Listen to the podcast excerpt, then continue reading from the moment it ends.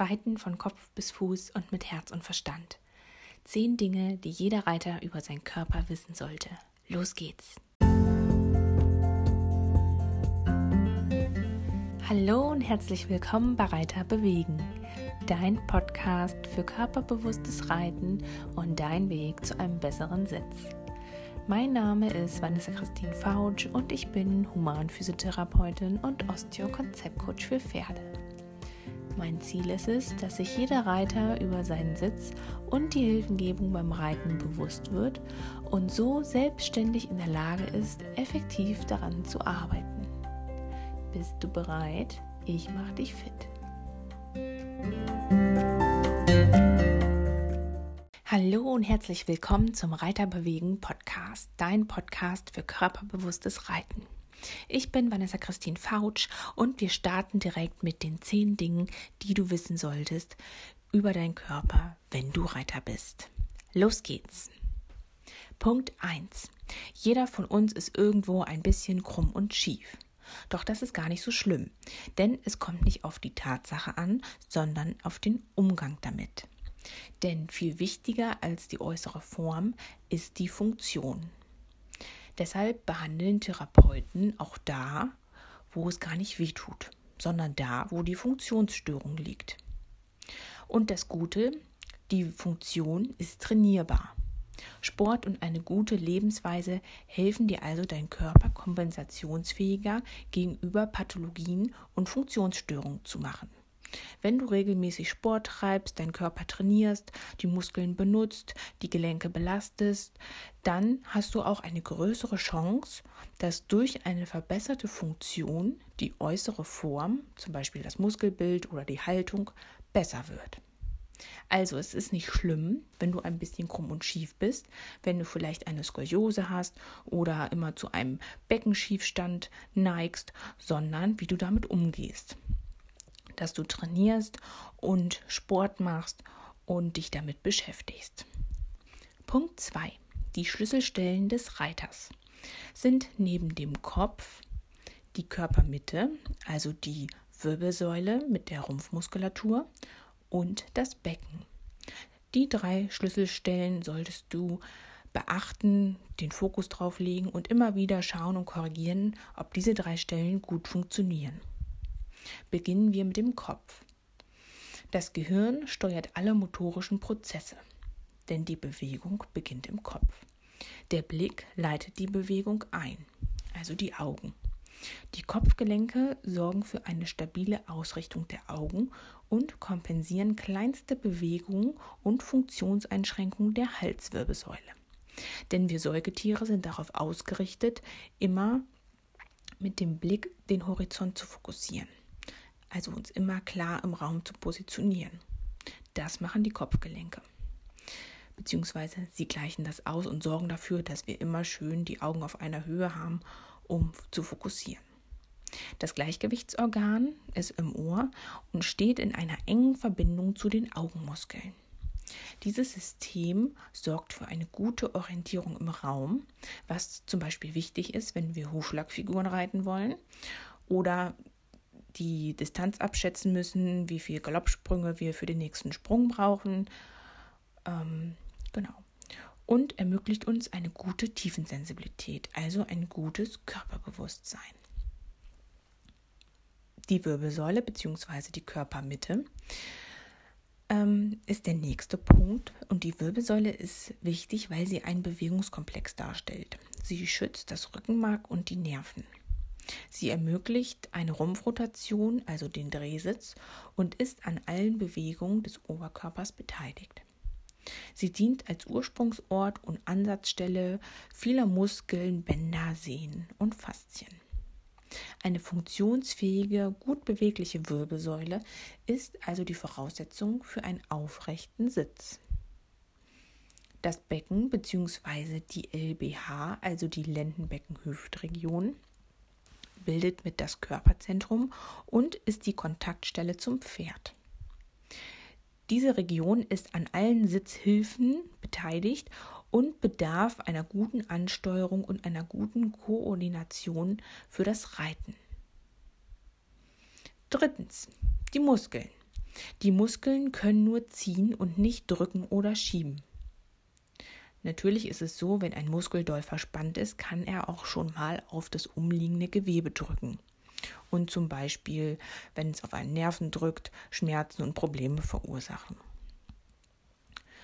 Die Muskeln haben die Aufgabe, dass sie die Knochen miteinander verbinden und so elementar wichtig für unsere Fortbewegung sind. Ohne Muskel also keine Bewegung. Die quergestreifte Skelettmuskulatur bewegt unsere Knochen und bewegt uns fort, bringt uns von A nach B. Über ihre Sehnen verbindet sie zwei Knochen oder andere Gewebsstrukturen miteinander. Zum Beispiel haben wir die große Rückenfaszie, da strahlt der große Latissimus, der große Rückenmuskel ein und zieht an diese Faszie dran. Oder wir haben zum Beispiel den Bizeps, den Muskel, der verbindet einmal das Ellenbogengelenk mit dem Schultergelenk. Oder den Unterarmknochen mit dem Oberarmknochen. Punkt 4. Der Reiter kann über die Ansteuerung seiner Rumpfmuskulatur Einfluss auf die Muskulatur des Pferdes nehmen. Das Ganze funktioniert nach dem Übertragungsprinzip. Erhöht der Reiter seine Rumpfspannung, wird er stabiler und gibt dem Pferd so mehr Sicherheit. Und er stört es weniger in seinem Gleichgewicht. Durch die Aktivierung der Bauchmuskeln, also wenn der Reiter seine Bauchmuskeln aktiviert, dann kann das Pferd zunehmend mehr in Haltung geritten werden, weil mehr Grundspannung da ist. Man spricht auch von Reiten in positiver Spannung. Das ist zum Beispiel wichtig für die Versammlung oder eine, eine Aufrichtung, wenn der Reiter sich groß macht, seinen Bauch ein bisschen reinzieht und die Spannung aufbaut, dann wird sich auch das Pferd allmählich aufrichten.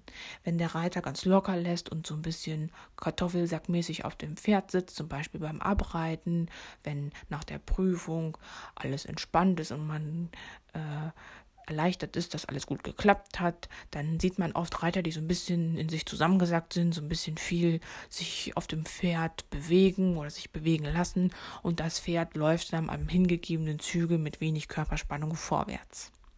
Hingegen in der Prüfung, wo der Zügel aufgenommen ist, der Reiter schön gerade sitzt, seine Muskeln aktiviert, läuft das Pferd ganz anders in Haltung.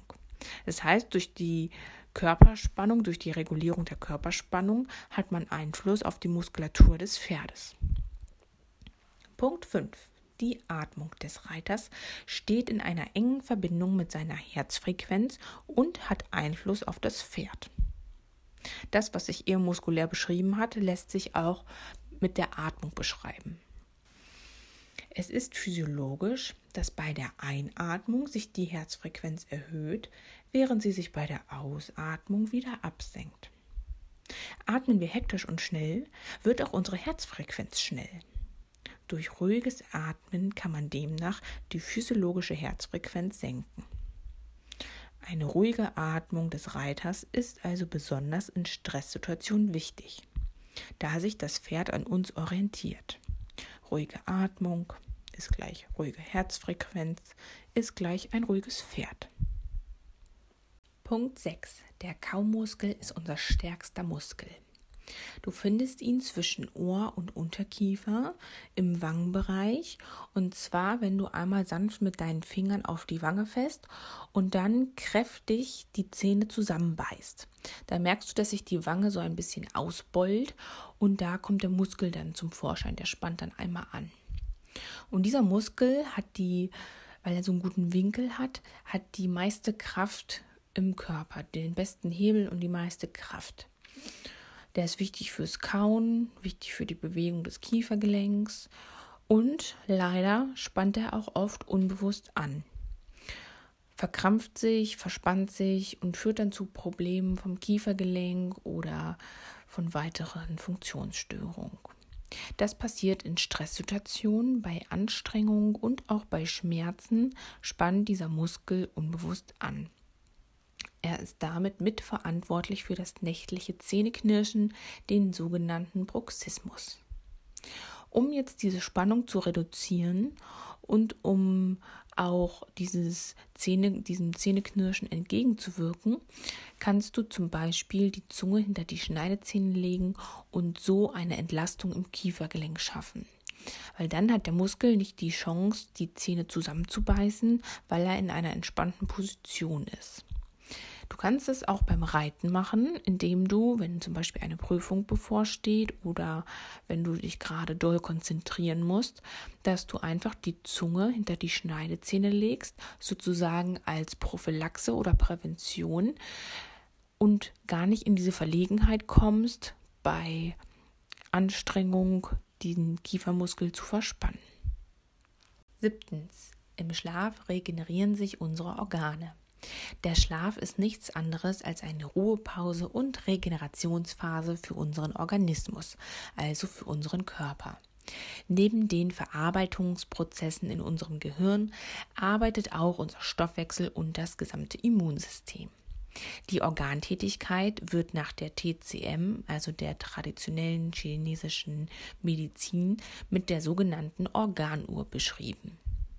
So hat jedes Organ seine eigene Hauptregenerationszeit bzw. seine Arbeitsphase.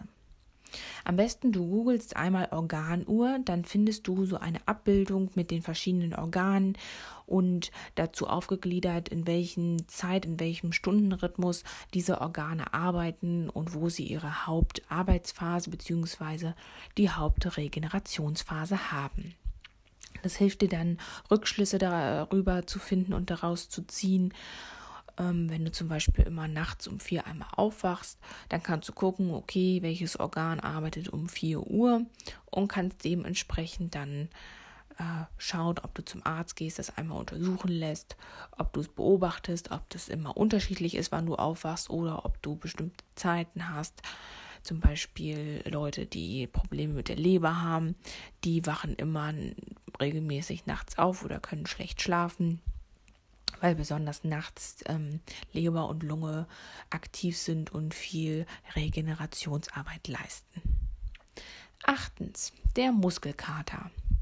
Muskelkater ist gut und sinnvoll, weil er die Muskelfunktion, also die Optimierung der Kraft oder die Steigerung der Muskelmasse, also die Muskelfunktion, verbessert.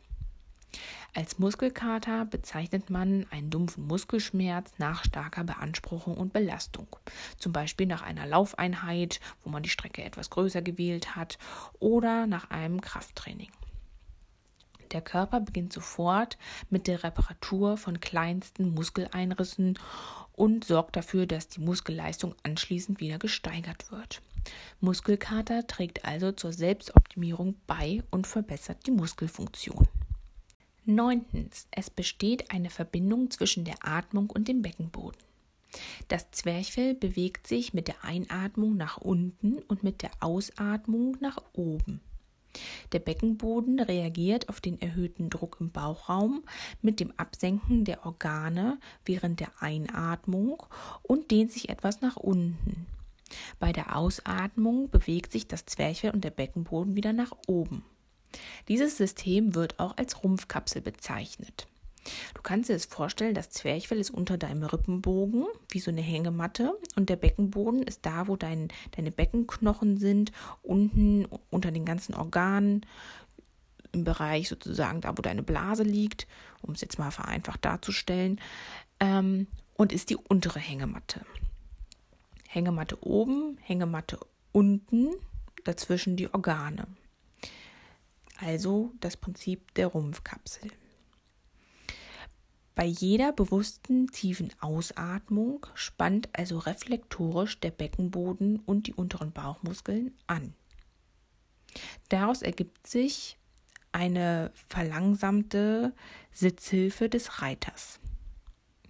Weil, wenn du ausatmest, zum Beispiel ho, halt, brr, steh, das sind alles Laute, die langgezogen eine Ausatmung haben. Wenn du also als Westernreiter Ho sagst, dann spannt sich automatisch der untere, also der Beckenboden und die untere Bauchmuskeln an und die Sitzbeinhöcker kommen ein bisschen näher zusammen. Das heißt, die Beine gehen etwas näher ans Pferd. Beide Oberschenkel gehen etwas ans Pferd, dein Becken kommt, dein Körperschwerpunkt kommt etwas nach hinten, dein Becken wird tendenziell eher aufgerichtet als nach vorne abgekippt und das Pferd denkt, okay, der atmet aus, die Körperspannung geht raus, zusätzlich ist so ein leichtes Gegensitzen, also ein Stören der, des Bewegungsflusses ähm, beim Pferd zu spüren und das Pferd pariert durch. Zehntens. Bewegung hilft bei Schmerzen. Die Gate-Control-Theorie ist eine Schmerztheorie, welche besagt, dass die Bewegungssignale schneller als die Schmerzsignale zum Gehirn gelangen und deshalb den Schmerz überlagern. Die Bewegungsrezeptoren überlagern also die Schmerzrezeptoren und sorgen dafür, dass die Bewegung, also die Bewegungsrezeptoren, die Bewegung an sich, die Schmerzentstehung im Gehirn hemmt. Des Weiteren ernährt sich unser Gewebe wie Knorpel- oder Bandscheibengewebe über Druck und Zug. Durch die Belastung und Entlastung bauen sich Muskeln und Knochengewebe auf. Die Bewegung und Belastung des Körpers ist also die beste Prävention und zugleich auch die Rehabilitation des gesamten Körpers. Das gilt im Übrigen auch für unsere Pferde. Bewegung hilft uns also einmal die Schmerzen zu bewältigen, aber auch unseren Körper in Gang zu halten und alle nötigen Strukturen zu trainieren und zu belasten, damit sie gut ernährt und genutzt werden. Also lass dein Pferd nicht zu lang stehen. Der Podcast ist jetzt vorbei. Schwing dich aufs Pferd und los geht's. Viel Spaß dabei. Denn denke daran, Freude an Bewegung ist Freude am Reiten. Bis ganz bald, deine Vanessa Christine Fautsch. So, das waren jetzt zehn Fakten über deinen Körper, was du wissen solltest als Reiter. Ich hoffe, das waren einige neue Aspekte für dich und du konntest neue Erkenntnisse gewinnen. Ich freue mich auf jeden Fall, dass du so fleißig dabei bist und diesen Podcast hörst und würde mich wirklich wahnsinnig freuen, wenn du mich dabei unterstützt, den Podcast bewertest ähm, über Apple Podcast oder ihn mit Freunden teilst, mir ein kleines Feedback da lässt und fühl dich inspiriert. Versuch einige Sachen für dich zu übernehmen. Ich freue mich schon auf die nächste Folge und sage Tschüss, wünsche dir noch einen wunderbaren Tag. Bis demnächst, deine Vanessa Christine Fautsch.